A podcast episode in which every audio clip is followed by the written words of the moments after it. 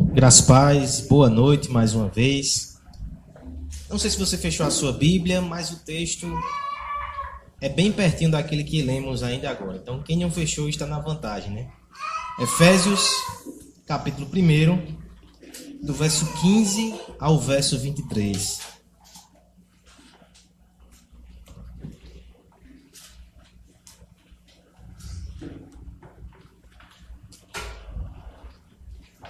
Só ora aquele que adora. Só clama aquele que verdadeiramente ama. Na verdade, nós elevamos as nossas súplicas àquele que levou sobre si o nosso suplício. É por ter sido alvo da redenção que nós nos tornamos ativos e operantes em oração. Oração e redenção tem tudo a ver. É sobre isso que nós iremos falar hoje no quinto sermão dessa série de Efésios. Pela graça de Deus, iremos concluir o capítulo 1. Esse é o nosso propósito nessa noite, que o Senhor nos dê graça. Vamos ler essa passagem, Efésios capítulo 1, a partir do verso 15. Diz assim a palavra de Deus: ouça, leia com bastante atenção, com bastante fé. Por isso, também eu, tendo ouvido a fé que há entre vós no Senhor Jesus, e o amor para com todos os santos, não cesso de dar graças por vós, fazendo menção de vós nas minhas orações, para que o Deus do nosso Senhor Jesus Cristo, o Pai da glória, vos conceda espírito de sabedoria e de revelação no pleno conhecimento dele. Iluminados os olhos do vosso coração, para saberdes qual é a esperança do seu chamamento, qual a riqueza da glória da herança nos santos e qual a suprema grandeza do seu poder para com os que cremos, segundo a eficácia da força do seu poder, o qual exerceu ele em Cristo, ressuscitando-o dentre os mortos e fazendo-o sentar à sua direita nos lugares celestiais, acima de todo principado e potestade, poder e domínio, e de todo nome que se possa referir não só no presente século, mas também no vindouro. E pôs todas as coisas debaixo dos pés e para ser o cabeça sobre todas as coisas, o deu à igreja, a qual é o seu corpo, a plenitude daquele que a tudo enche em todas as coisas. Vamos curvar nossas cabeças mais uma vez e humildemente pedir ao Senhor que fale conosco. Pai amado, como o próprio apóstolo disse, para entender verdades tão magníficas, nós precisamos do espírito de sabedoria, de revelação da plena revelação. E essa plena revelação é teu filho Jesus Cristo. Revela-o a nós nessa noite. Que possamos sair daqui certos, confiantes de que o próprio Deus falou aos nossos corações. Que não seja carne, que não seja somente um pecador, mas que seja o teu próprio Espírito falando ao teu povo, para nossa, para a tua glória, para nossa alegria, Pai. Em nome de Jesus. Amém. Orações nós temos diversas e variadas. Mas por detrás de cada oração há um modelo, há um padrão, há um conceito de quem é Deus, de quem é o homem, inclusive de redenção. Vamos fazer alguns testes para lhe mostrar como essa premissa é verdadeira. Há uma oração registrada nas Escrituras lá em Lucas, capítulo 18, versículo 11 e 12. Ouça: Deus, eu te agradeço porque não sou como os outros homens, ladrões, corruptos, adúlteros, nem mesmo como este publicano. Jejum duas vezes por semana e dou o dízimo de tudo quanto ganho. Eu, eu, eu. Na oração desse homem, nós podemos encontrar a teologia dele. Ele tem um conceito muito pequeno de quem é Deus. Ele tem um conceito muito elevado de quem é ele mesmo. E a redenção. A redenção é no máximo uma ajuda que Deus dá, aquele que já é muito bom, ele só precisa de um empurrãozinho e olhe lá. Por trás de uma oração há um conceito de redenção. Vamos pensar em outro modelo? Há uma oração que me marcou. Alguns anos atrás eu trabalhava numa instituição aqui educacional em Campina Grande. E no início de um ano letivo, a coordenadora fez a seguinte oração: Senhor, nós decretamos que vai ser fácil esse ano. Não vai haver final, não vai haver dificuldade. Nós declaramos e determinamos que vai ser tudo fácil.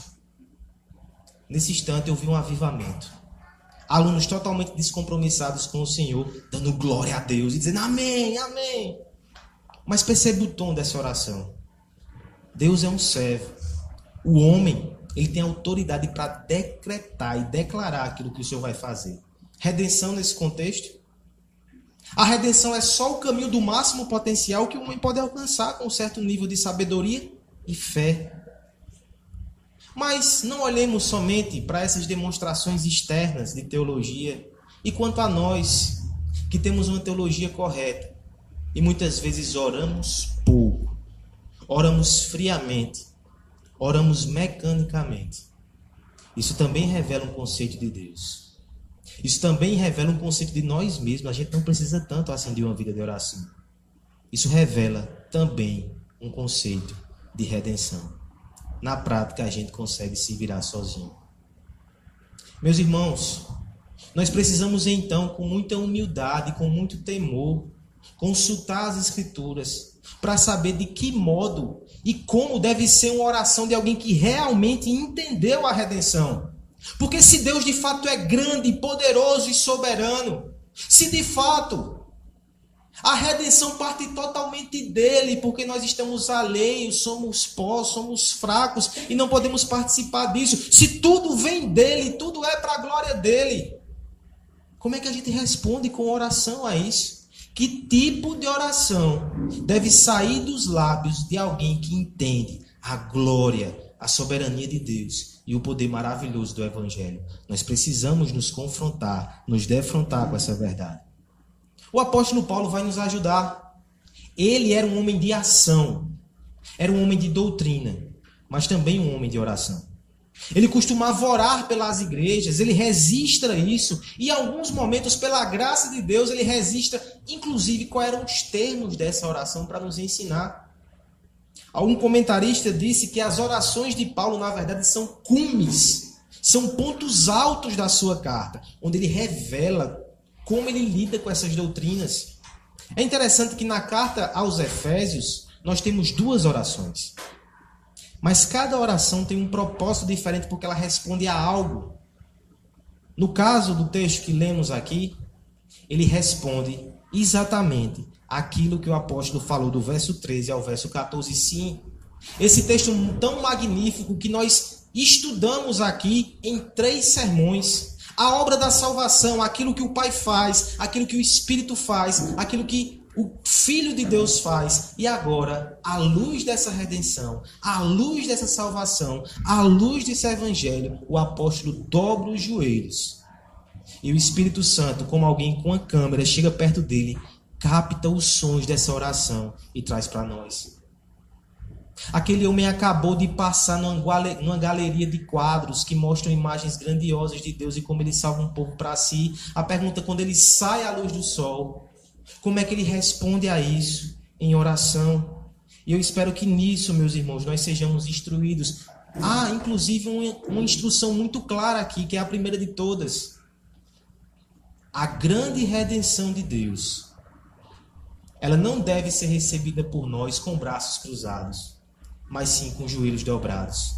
Não é porque Deus faz tudo de forma tão perfeita, magnífica para salvar pecadores como nós, que nós simplesmente cruzamos os nossos braços e ficamos inertes. Não! A primeira resposta que alguém que está percebendo esse evangelho deve fazer é dobrar os seus joelhos, como o apóstolo fez.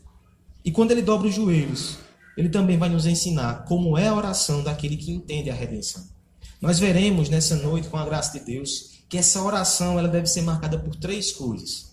Em primeiro lugar, dos versos 15 ao 16, a oração de quem entende a redenção ela deve ser marcada por uma gratidão constante. Em segundo lugar, a oração de quem entende a redenção deve ser marcada por uma intercessão confiante, versos 17 ao 20. E por fim, a oração de quem entende a redenção deve ser marcada por uma exaltação confortante, versos 21 a 23. O texto é longo, o desafio é imenso, a graça nos assiste, então vamos à nossa exposição, que terá por tema a oração de quem entende a redenção. Quais são as marcas dela? A primeira marca, como já foi anunciado, é uma gratidão constante. Ouça, redenção gratidão, oração. Isso é muito mais do que a figura literária da assonância, isso é muito mais do que uma rima, isso é muito mais do que uma poesia, é uma relação de causa e efeito. É como se fosse uma corrente feita por vários dominóis que você derruba o primeiro e uma reação em cadeia é tomada. Se há redenção, deve haver gratidão e deve haver oração. São elementos necessários. Aquele que entende a redenção, certamente ele tem gratidão. Ele vai refletir isso na sua vida de oração. Vamos ver como o apóstolo nos mostra isso nos versículos 15 e 16. Em primeiro lugar, o versículo 15 ele é um elo que amarra o que ele havia dito antes com aquilo que ele vai colocar agora. Porque ele diz: Por isso. Por isso o quê? Por isso que vocês estão vendo aqui essa obra do Pai, do Filho e do Espírito Santo em salvar pecadores. Por isso também eu, agora eu entro em cena. Não sei se você se questionou durante a leitura e as exposições. É Deus que faz, é o Espírito que faz, é o Filho que faz. De certa forma você fica se perguntando, e eu? Como é que eu respondo? Onde é que eu entro? Onde é que eu interajo? Pois bem, calma, o apóstolo está mostrando. Por isso, por causa dessa obra de redenção, por causa da grande salvação de Deus, eu, eu vou entrar agora aqui, eu vou fazer algo. Olha o que ele faz. Ele ora. Ele vai mostrar que ele não somente vê a redenção como algo hipotético, ele vê traços concretos de redenção. Ele vai dizer: tendo ouvido a fé que há entre vós no Senhor Jesus e o amor para com todos os santos. Olha que interessante, ele ouve e ele sabe aqui a redenção. Não como algo hipotético. Eu ouvi falar sobre uma salvação que os homens proclamam. Eu ouvi falar sobre algo como o evangelho. Não! Eu realmente percebo que está acontecendo alguma coisa no meio de vocês. Ele vai resumir isso nesses, nesses dois indicadores: fé para com Deus e amor para com o próximo. De forma muito bonita e profunda, esse é o resumo da lei, é o resumo dos mandamentos: amar a Deus sobre todas as coisas e ao próximo como a si mesmo.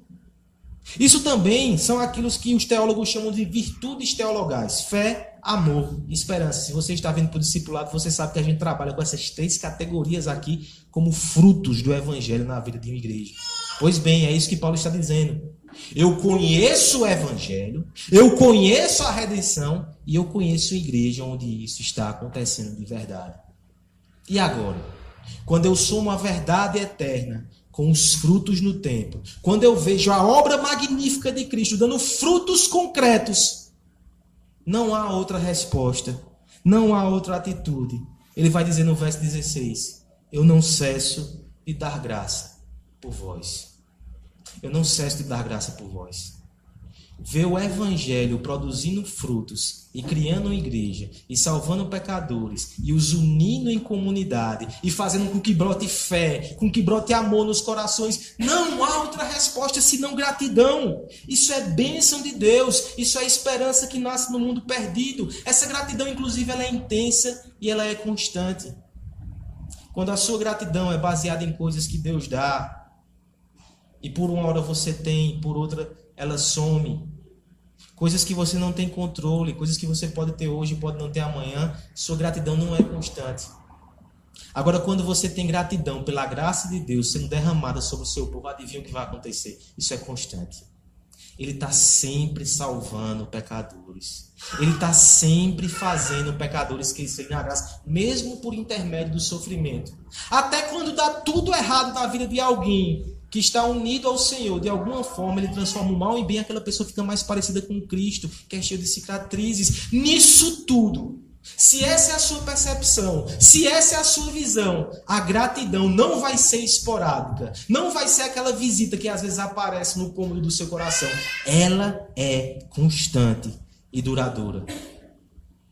É interessante que nós entendemos que quando Deus faz essa obra, só Ele merece ser exaltado e Ele é o fruto da nossa gratidão. Porque quando você ouve que alguém entregou a sua vida a Cristo, você se alegra com aquela pessoa, mas você não parabeniza ela. Você agradece a Deus com ela, por ela, mas você agradece a Deus porque você entende que quem fez isso foi Deus. Criar uma igreja não é algo que homens fazem. Salvar pecadores não é algo que homens fazem. No máximo, eles são instrumentos. Paulo entende isso. Por isso que ele não pode aplaudir os homens.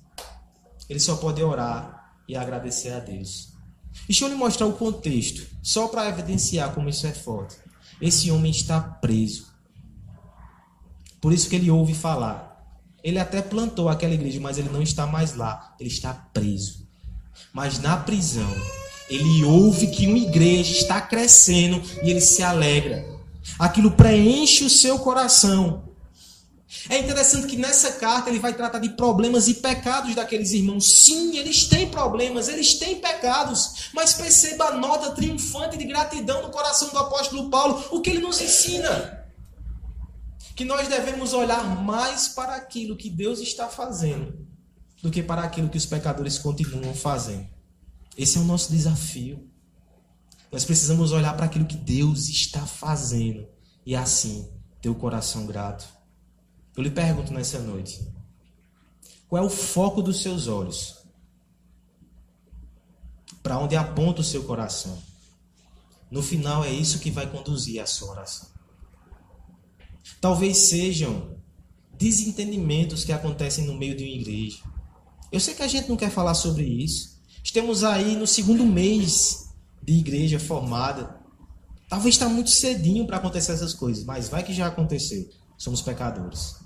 No dia que isso acontecer, o que os seus olhos vão enxergar? Tem olhos que olharão, se decepcionarão, dirão: Nossa, tem isso aqui também. Eu pensei que era só no mundo, eu pensei que era só na minha antiga igreja, na minha antiga comunidade. Tem isso aqui também? Tem. Não tem pecador? Existem outros olhos que vão olhar para isso e vão dizer: maior do que as nossas diferenças e desavenças é o sangue de Cristo que nos une. Maior, maior do que qualquer problema de relacionamento. É a reconciliação que nós temos com Deus e que nós desfrutamos aqui nesse ambiente. Eu vou orar e vou continuar orando por esse irmão e por essa comunidade, por essa comunhão. Como é que você encara? Como é que você enxerga? Como está o seu coração? Talvez seja a questão de uma igreja nova com os desafios que ela traz. Nem tudo está organizado. Estamos colocando as coisas no lugar ainda. Estamos formando liderança. Alguns irmãos vão ter que assumir muitas funções e muitas coisas. Outros que talvez quisessem ficar parados vão ser engajados no meio desse serviço porque a igreja está começando. Como é que você enxerga isso? Um olho só vai ver o problema e o peso que isso traz. O outro olho vai dizer: Deus está formando uma nova igreja. Deus está formando uma nova família. Deus está salvando pessoas. Deus está arregimentando pecadores para a salvação. Isso é maravilhoso, Senhor. Obrigado por permitir que eu participe disso. Seus olhos estão olhando para onde? O que é que você tem visto? Gratidão ou ingratidão não depende das circunstâncias. Depende da sua concepção de redenção. Se você entende o evangelho de forma profunda, cada vez mais você vai se alegrar com aquilo que Deus está fazendo. E isso vai trazer gratidão constante ao teu coração. Na verdade, os meus olhos, eles guiam as minhas afeições e também são guiadas por elas. Aquilo que eu vejo move a minha alma, mas é aquilo que eu sou que aponta a direção para onde meus olhos vão olhar. Se você é um caçador de desgraça, meu irmão, a palavra é forte. Mas existem pessoas que são caçadores de desgraça. Deixa eu lhe dizer que você vai encontrar. Você vai encontrar defeitos, pecados, motivos de ficar frustrado. Até aqui. Mas na verdade, isso não diz respeito somente ao mundo externo. Isso diz respeito ao seu coração também. O seu coração está inclinado para essas coisas.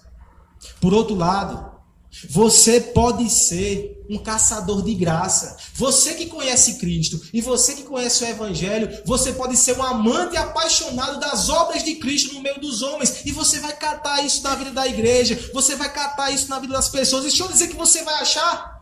Você vai achar o tempo todo motivo para se alegrar, mesmo com o irmão mais fraco e mais inconstante dessa igreja. Aquele irmão que ainda luta contra pecados terríveis. Aquele irmão que continuamente cai, mas se levanta. Nele você vai ver graça. E se você for um caçador dessa graça, você vai estar grato o tempo todo, mesmo em meio aos problemas, às dificuldades e o desafio. O pecado não vai roubar a tua gratidão. Porque você tem uma santa visão que vem da cruz, que vem do Evangelho. Nós precisamos cultivar isso no nosso meio.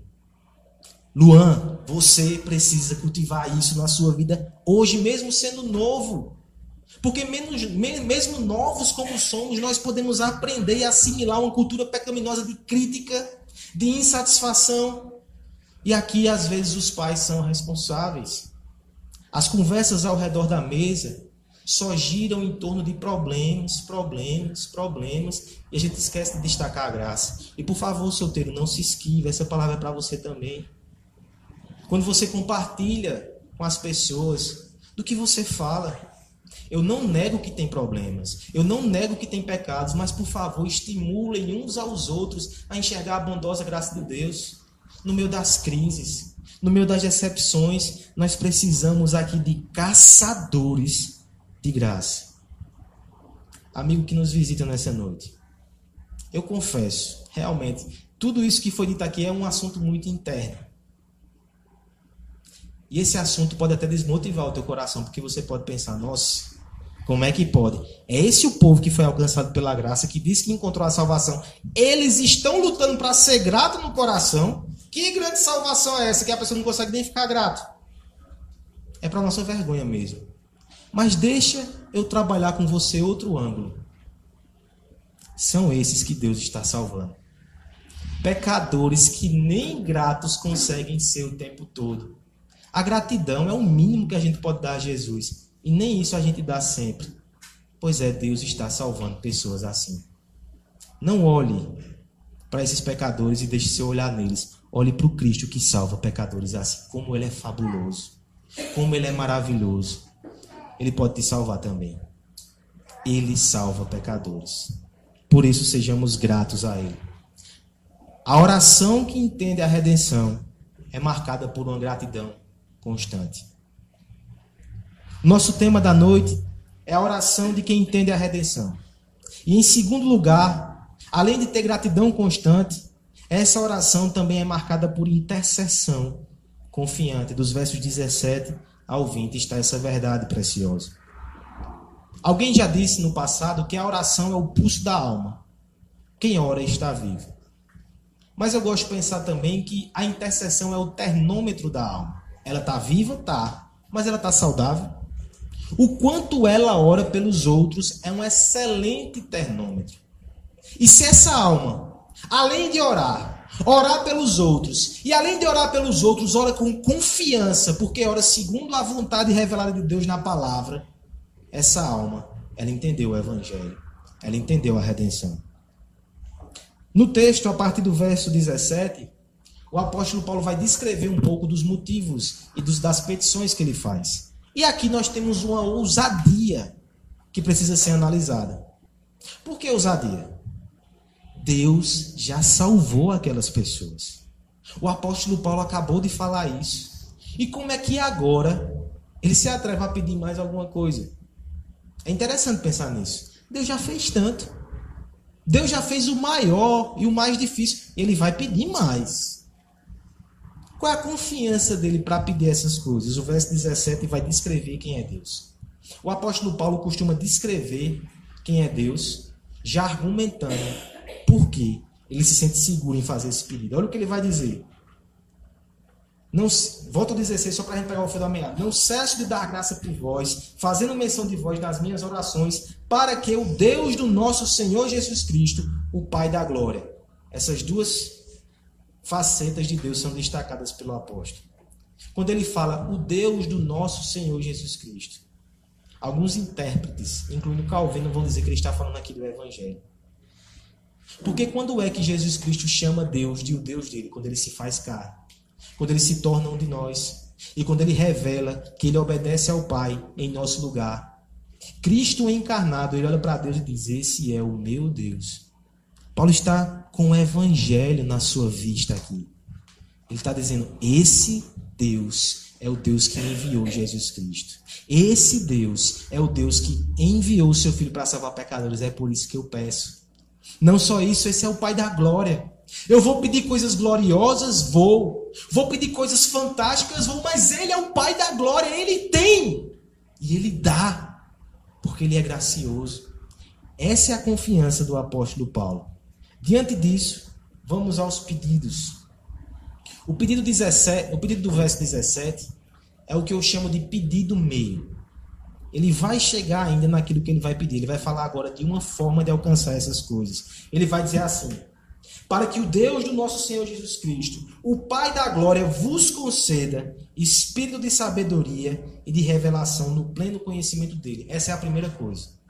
Aqueles que foram salvos por Deus. Agora o apóstolo diz: não basta. Eles precisam conhecer esse Deus. Eles precisam receber o espírito de sabedoria e de pleno conhecimento.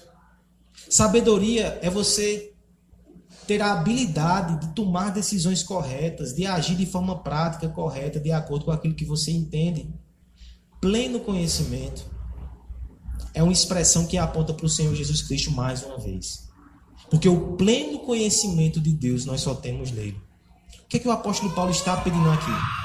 que a gente conheça cada vez mais a Deus em Jesus Cristo e através desse pleno conhecimento a gente tem um espírito sábio.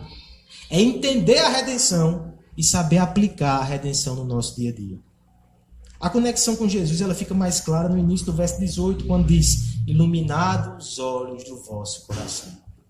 Quando o apóstolo vai usar isso em outras passagens, como por exemplo 2 Coríntios 4, 6, 2 Coríntios 3, 18, você pode conferir depois, ele está falando sobre entender o Evangelho, tanto para a salvação como para a santificação. Então o que Paulo está pedindo aqui é que Deus dê mais e mais compreensão do Evangelho, compreensão de Cristo, sabedoria àqueles irmãos. E agora ele vai ser mais específico. No verso 18, ele vai continuar: Iluminados os olhos do vosso coração para qual é a finalidade desse conhecimento? Para saber qual é a esperança do seu chamamento e qual é a riqueza da glória da sua herança nos santos. Pense um pouco nessas duas expressões. Esperança do seu chamamento. Nós somos chamados por Deus. E esse chamamento traz esperança porque nós não ficaremos no meio do caminho. O Deus que nos resgatou e que nos chamou, ele tem um propósito maravilhoso para nós. Nós chegaremos lá. E quanto mais você conhece a Deus, quanto mais você conhece a Jesus Cristo, mais esperança você tem nesse chamamento. É isso que o apóstolo quer. Quem vive com essa esperança, vive alegre, vive forte, vive de forma santa, porque ele tem esperança. Olha a segunda coisa que o apóstolo diz. Também que eles saibam qual é a riqueza da glória da sua herança nos santos. Há uma discussão aqui nesse trecho, mas simplificando a discussão, eu sou adepto da interpretação que diz que, na verdade, não é que a gente vai receber uma herança, o que Paulo está dizendo. A sua herança aqui é a herança de Deus. Nós somos herança de Deus. Isso tem tudo a ver com a esperança do chamamento.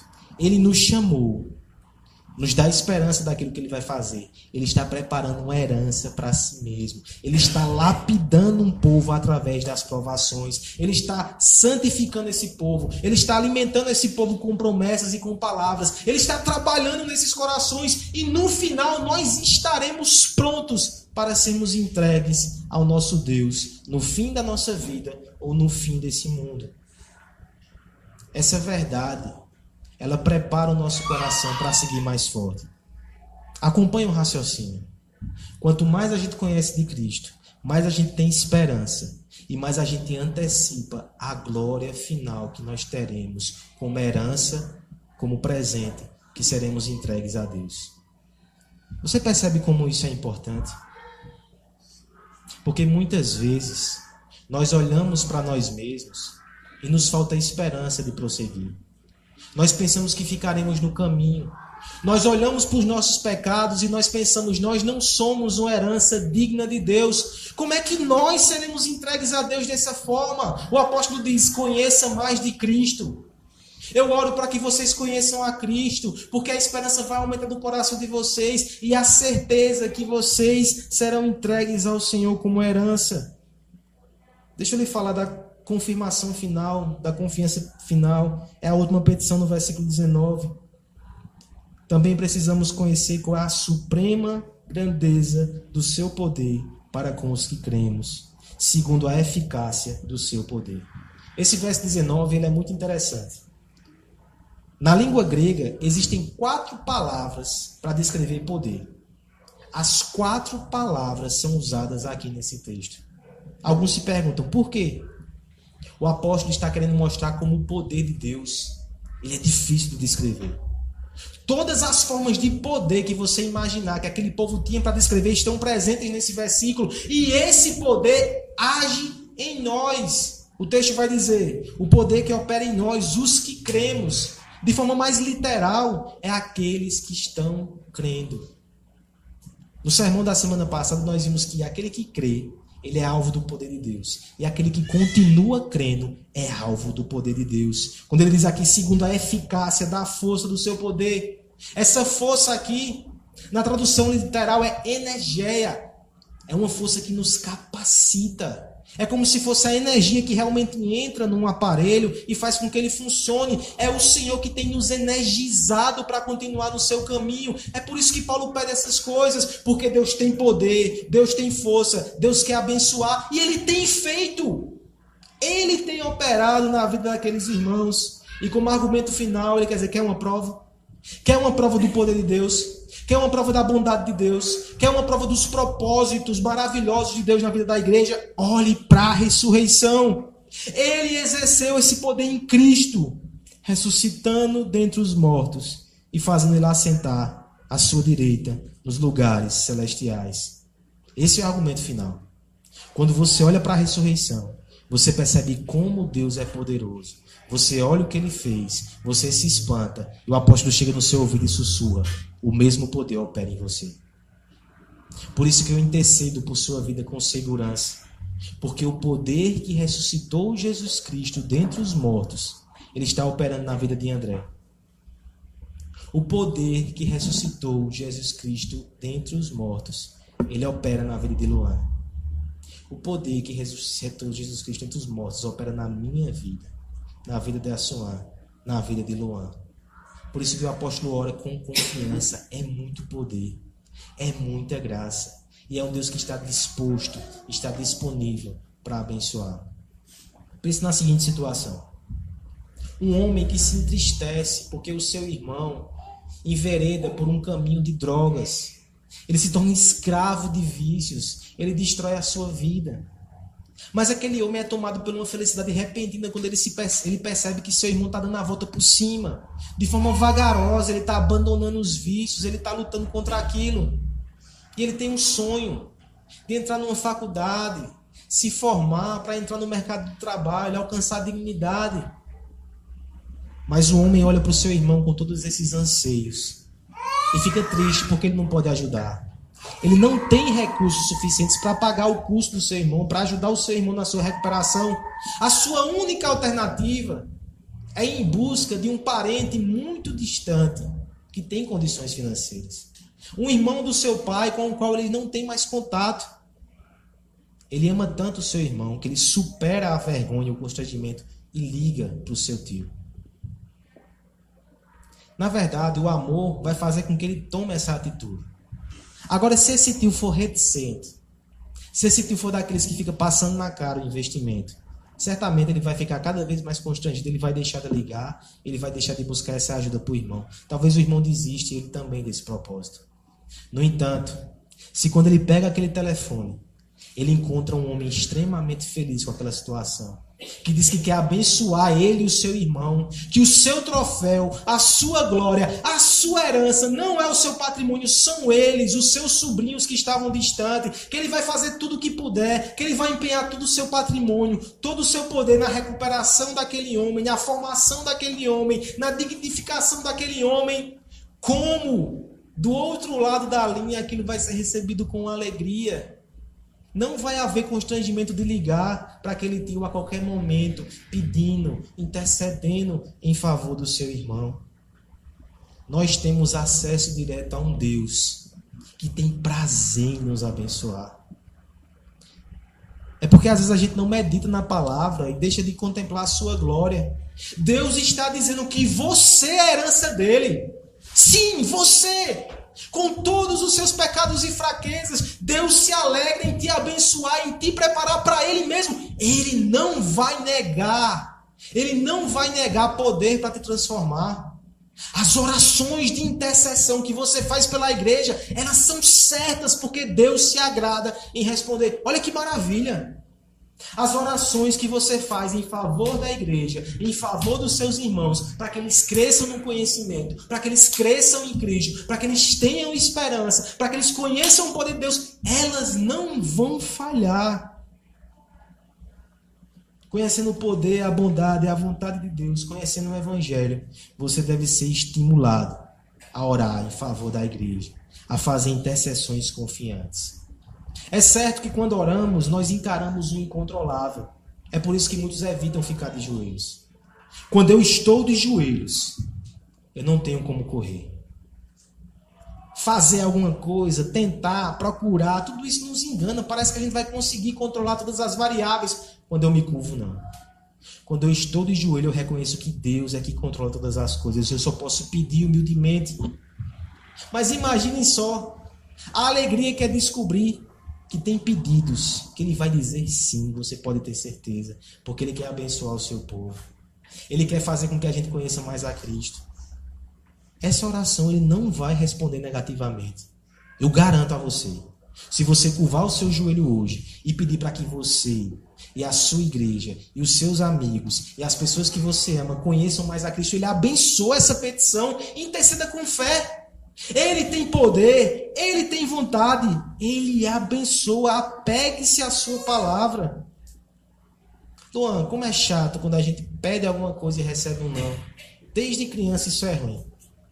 Mas como é bom quando a gente sabe que vai pedir e o Pai vai abençoar e o Pai vai nos dar. É assim com a oração. Talvez nós tenhamos aqui um incentivo a orar mais. Ore por coisas certas que Deus vai dar de todo jeito. Será que você também tem essa angústia no coração? Hoje pela manhã eu lutei com isso em oração. Eu me perguntava, Senhor, eu devia orar mais, com mais intensidade, com mais fervor. E a palavra está nos dizendo hoje: quer orar mais? Conheça mais do Evangelho. Conheça mais a igreja. E ore por seus irmãos para que eles se aprofundem cada vez mais no conhecimento de Cristo. Quantas pessoas não tem aqui ao seu redor? Ore por cada uma delas. Ore por você mesmo. Ore por essa igreja. Ore por aqueles que não conhecem a Cristo, para que o Evangelho chegue até os seus corações. Faça um exercício mental. Se cada um de nós buscasse mais incansavelmente, com mais fervor, esse tipo de coisa, como seria essa igreja? Como Deus não abençoaria cada vez mais, porque uns oram pelos outros e oram por motivos tão maravilhosos. Certamente cresceríamos muito mais certamente nos aprofundaríamos muito mais em Jesus Cristo. Certamente haveria muito mais força, vigor, alegria e santidade no nosso meio. Certamente a nossa família seria muito mais abençoada. Certamente o nosso coração seria muito mais fortalecido. Isso está acessível, meus irmãos. Não se preocupe, ore pelos outros, que Deus vai levantar outros para orar por você. Aquele que entende o Evangelho, aquele que entende a redenção, ele se torna um intercessor e um intercessor confiante. E mais uma vez, eu faço menção a você que tem olhado isso tudo de fora. Venha participar dessa comunidade de graça, de intercessão. Venha participar dessa comunidade de evangelho. Faça parte disso. Porque o que acontece aqui não acontece em nenhum outro lugar do mundo. Pecado temos, falhas temos. Agora me diga, onde é que você foi na face da terra que você não encontrou isso? Agora é graça evangelho, intercessão. Aqui nós temos. E você não vai achar isso em outro lugar. Considere isso no seu coração. A oração que entende a redenção, ela é marcada em primeiro lugar por gratidão constante.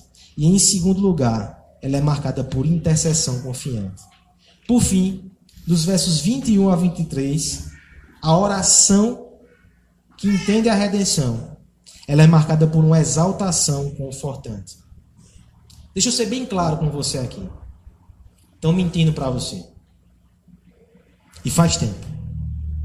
Os homens dizem que se você olhar para si mesmo e confiar que você tem força, poder, você vai conseguir todas as coisas. Quanto mais forte você for e valorizado você for, isso vai te dar conforto e segurança. Não é bem assim.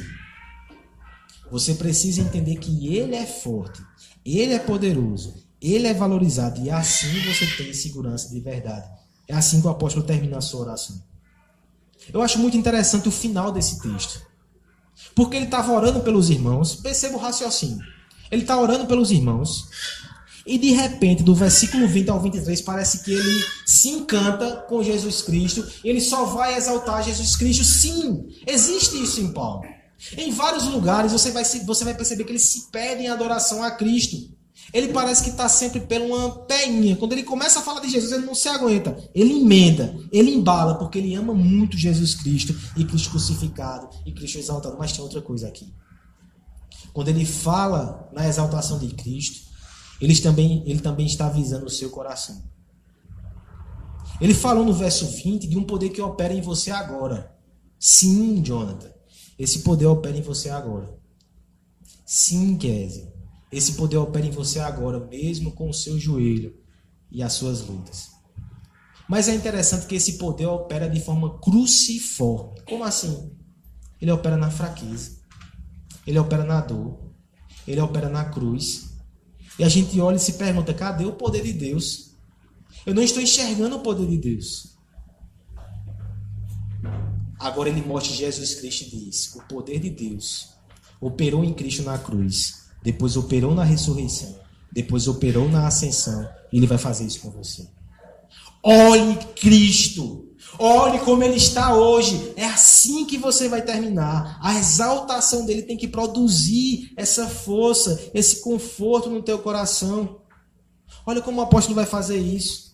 Depois de dizer que Cristo ressuscita e se assenta nos lugares celestiais, o verso 1 continua dizendo: Ele está acima de todo o principado, de toda potestade, de todo poder, de todo domínio, de todo nome que possa se referir não só no presente século, mas também no vindouro. Ou seja, não tema.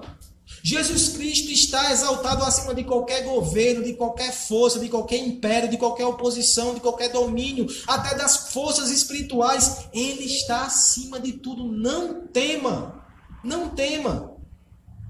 Na verdade, o verso 22 é mais enfático ainda. Não é só a sua posição que é elevada. Aqui é um triunfo militar. Ele pôs todas as coisas debaixo do seu pé. Sim, essa é a sede militar de um general que desafia seus inimigos e depois pisa por cima deles. Todas as forças espirituais foram vencidas por Jesus Cristo. Ele está acima de tudo. Esse texto é lindo porque ele exalta Jesus Cristo. Agora eu lhe pergunto: como é que isso nos conforta? Como é que isso nos consola? Em primeiro lugar, é representativo o que o apóstolo Paulo faz aqui. Ele fala sobre morte ele fala sobre mal. Não há nada que aflinja tanto o coração dos homens quanto isso. O mal eu não posso controlar, ele machuca a mim, ele machuca a minha família. A morte não pode ser domada, a morte me dá medo, a morte é o inimigo final. Pois bem, Jesus Cristo ressuscitou e venceu a morte. Jesus Cristo subiu ao céu e pisou sobre a cabeça de toda a maldade, de todas as forças espirituais malignas. Ele venceu a morte, ele venceu o mal. Isso já opera hoje. Eu sei que hoje aqui nós ainda nos empalidecemos diante da morte, mas ela em Cristo já foi vencida.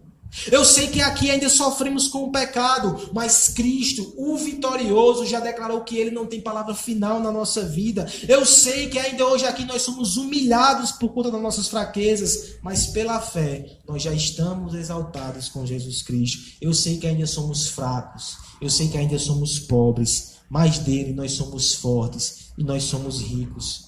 Olha como termina o texto, verso 22. Ele pôs todas as coisas debaixo dos seus pés, para ser o cabeça de todas as coisas. Quanta exaltação, quanto poder, quanta honra, quanto destaque Deus deu à igreja. Você percebe como isso aqui é impressionante? O Senhor exaltou Jesus Cristo acima de tudo. E depois ele entrega a mim e a você. Ele se entregou à igreja. ele é da igreja. Ele governa todo o mundo. Ele vence todo o mal. Ele controla todas as circunstâncias em favor da sua igreja. Isso é forte. Isso é impressionante. Mas ainda vai ficar mais espantoso. O verso 23 diz: Entregou a sua igreja, o qual é o seu corpo, a plenitude daquele que tudo enche em todas as coisas. Pare e ouça o que esse texto está dizendo. A igreja é a plenitude de Cristo. Em que sentido? Não é que Cristo é incompleto. O texto vai dizer, ele enche tudo em todas as coisas. Ele não precisava de nada. Mas em certo sentido, ele decidiu que a sua alegria só estava completa. Ele só estaria pleno com a igreja. O que é o noivo sem a noiva? O que é a cabeça sem o corpo? O que é a videira sem os frutos? O que é o pastor sem as suas ovelhas? Bendito mistério. Quanto mais Cristo é exaltado, mais você é confortado. O mundo te diz que você precisa ser exaltado para que você tenha confiança e segurança. A Bíblia te diz: exalte a Cristo. Quanto mais ele é alçado a posições altas, mais o seu coração está tranquilo, porque ele está lá em seu favor. Ele é seu e você é dele. A igreja, ela é a plenitude do seu noivo e do seu cabeça. Essa é a fé cristã. Ela não é triunfalista, ela não nega os problemas, ela não diz que vai ser tudo fácil. Há poder, mas esse poder é cruciforme.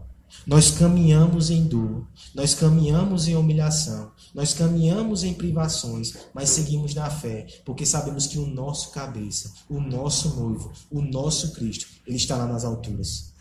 E quanto mais eu tenho uma visão exaltada dele, mais isso acalma, isso conforta, isso traz segurança ao meu coração. Muitos de nós aqui acordam, olham para o espelho e recitam um mantra que têm aprendido.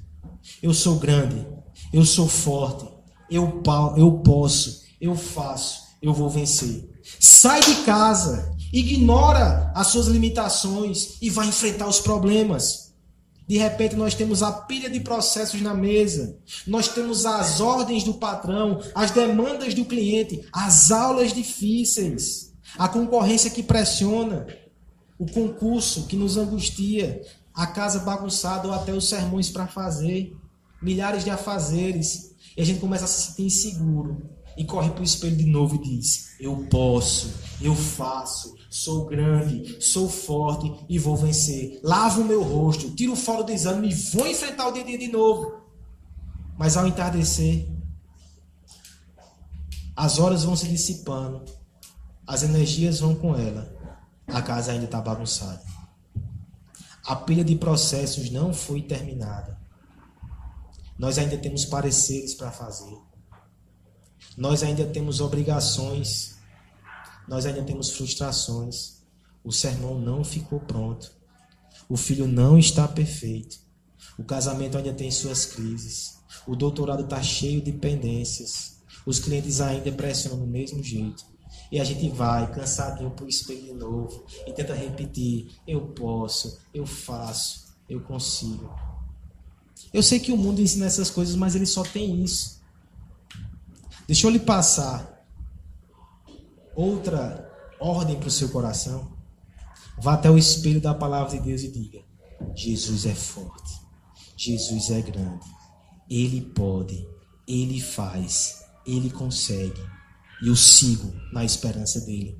Mesmo que eu fracasse, mesmo que eu não tenha força suficiente, mesmo que eu decepcione, ele não fracassa, ele não decepciona. Eu não preciso ser o salvador, eu não preciso ser perfeito, eu não preciso me exaltar, eu só preciso exaltar ele. Quanto mais ele é exaltado, mais eu sou confortado. Quanto mais ele é glorificado, mais eu fico alegre. Quanto mais eu me apropio daquilo que ele fez, mais eu estou livre das pressões para fazer por amor, por gratidão e não como se fosse uma redenção para mim. Eu posso, é Ele que pode. Eu não sou forte, eu sou fraco. Ele é forte. As orações que entendem a redenção, elas exultam e elas se confortam. Elas exaltam a Cristo e elas se acalmam em Cristo. Quando somos crianças, nós temos medo do escuro. Ruim é quando a gente cresce ainda tem, né? Quando você está com medo do escuro, Luan, eu sei que você não tem mais. Quando você vai deitar e imagina monstros, quando você assiste aquele filme de terror. A solução nunca é você dizer, não, eu sou forte. Se o capeta aparecer aqui, eu seguro no chifre dele, eu derrubo ele como se fosse uma vaquejada. Isso não cola, né? No fundo a gente sabe que a gente não tem essa força. Se ele aparecer, eu corro. O que vai acalmar o nosso coração é saber: Cristo está aqui, Ele é forte. Se aparecer um monstro no meu quarto, Cristo tem poder para afastar. Ele está aqui meu, na minha casa. Ele está aqui no meu quarto. Isso não é só coisa de criança, não. Quantos medos e quantos terrores assombram o teu coração. É o medo do fracasso, é o medo de não agradar, é o medo de ficar pelo caminho, é o medo de decepcionar, é o medo de não ser aquilo que as pessoas esperam que você seja, ou que você mesmo espera que seja. Quando isso acontecer, não fica te enganando, não fica te iludindo, achando que você vai dar conta de tudo. Simplesmente pense: Cristo está aqui. Se qualquer um desses monstros aparecer aqui para devorar quem eu sou, ele me protege. Quanto mais alta e gloriosa for a visão que você tem de Cristo, mas o seu coração vai estar tranquilo. Nós precisamos encarar essa verdade. Nós precisamos encarar esse Cristo que está aqui. Se você não o conhece, conheça-o. Ele é incomparável. Ele vai fazer com que você cesse a sua busca de confiança na sua própria carne, nos seus próprios feitos e no seu próprio nome. Meus irmãos, eu não irei me prolongar nas aplicações. Eu penso que esse texto tem uma aplicação só para nós. Você entende a redenção? Como são as suas orações? Você tem ouvido o evangelho aqui? Como isso tem impactado a hora que você chega no seu quarto e você vai orar? Seja no final do dia, seja nas primeiras horas do dia. Me permita contar um testemunho. Eu tenho por princípio que eu só posso contar histórias sobre mim mesmo se for para me humilhar aqui, para que só Cristo seja exaltado. Então, sendo um testemunho, eu posso contar. Essa semana, no meio dos afazeres, a semana corrida, até pequena para o tanto de coisa que tinha para fazer, houve um dia que eu precisei acordar muito cedo, 4 horas da manhã, e fui lá preparar o sermão. Peguei até umas seis e meia, tomei café, desci para o seminário, de repente, lá sentado, comecei a consultar um dos comentários sobre esse texto. Um velhinho chamado Russell Shedd, não sei se você conhece. A piedade daquele homem é um porrete que bate na gente. Tava lá eu procurando questões técnicas no texto. E de repente, no meio do comentário, ele faz uma pergunta. E eu só ouço a voz dele na minha mente. Estamos falando sobre oração. Mas deixa eu lhe perguntar uma coisa. Você orou hoje? Para minha vergonha, a resposta foi não. Aquele momento tão precioso que eu tenho com Deus cedinho, antes de fazer qualquer coisa, de ir para os meus afazeres, eu deixei aquilo de lado. Para estudar sobre o Evangelho, para estudar sobre a redenção, para passar para vocês, e não orei. Eu fui envergonhado naquele momento. Como a gente faz isso, né? Você está aqui ouvindo sobre o Evangelho. Mas será que as suas orações são as mesmas de dois meses atrás? Ou pior, será que as tuas orações têm minguado? Será que tudo que você tem ouvido aqui sobre Jesus Cristo, sobre o que ele faz, não tem impactado a tua vida de oração? Eu te garanto que o problema não está com ele, o problema está em nós. É, Lorena, é engraçado e é trágico. Meus irmãos, como é que anda a sua vida de oração? Você tem sido grato? Ou você tem murmurado diante de Deus? Qual foi a última vez que você agradeceu a Deus por aquilo que Ele fez na sua vida e por aquilo que Ele está fazendo aqui no meio desse povo?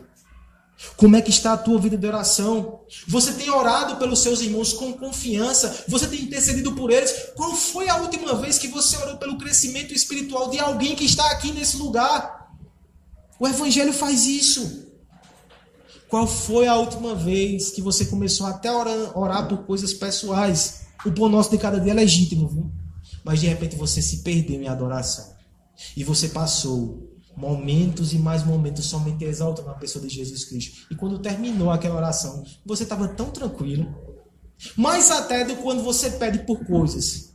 Qual foi a última vez que você exaltou Jesus Cristo em oração? E seu coração foi confortado por isso? A oração que entende a redenção, ela é marcada por gratidão constante, intercessão confiante, exaltação confortante. Porque no fim das contas, o evangelho transforma vidas e arranca pecadores do inferno. Mas o evangelho também transforma orações e arranca as orações de uma vida mecânica e fria. Arranca as orações do cativeiro do egoísmo. Arranca as orações de ser autocentrado e querer se exaltar. As suas orações estão livres. As suas orações estão livres para agradecer. O Evangelho faz isso. As suas orações estão livres para interceder, o Evangelho faz isso. As suas orações estão livres para exaltar Jesus Cristo, o Evangelho faz isso. Que o Evangelho faça isso no seu coração, faça isso no meu coração, para que a gente desfrute dessa maravilha, que é orações marcadas pela redenção, saturadas de Evangelho, para a glória de Deus.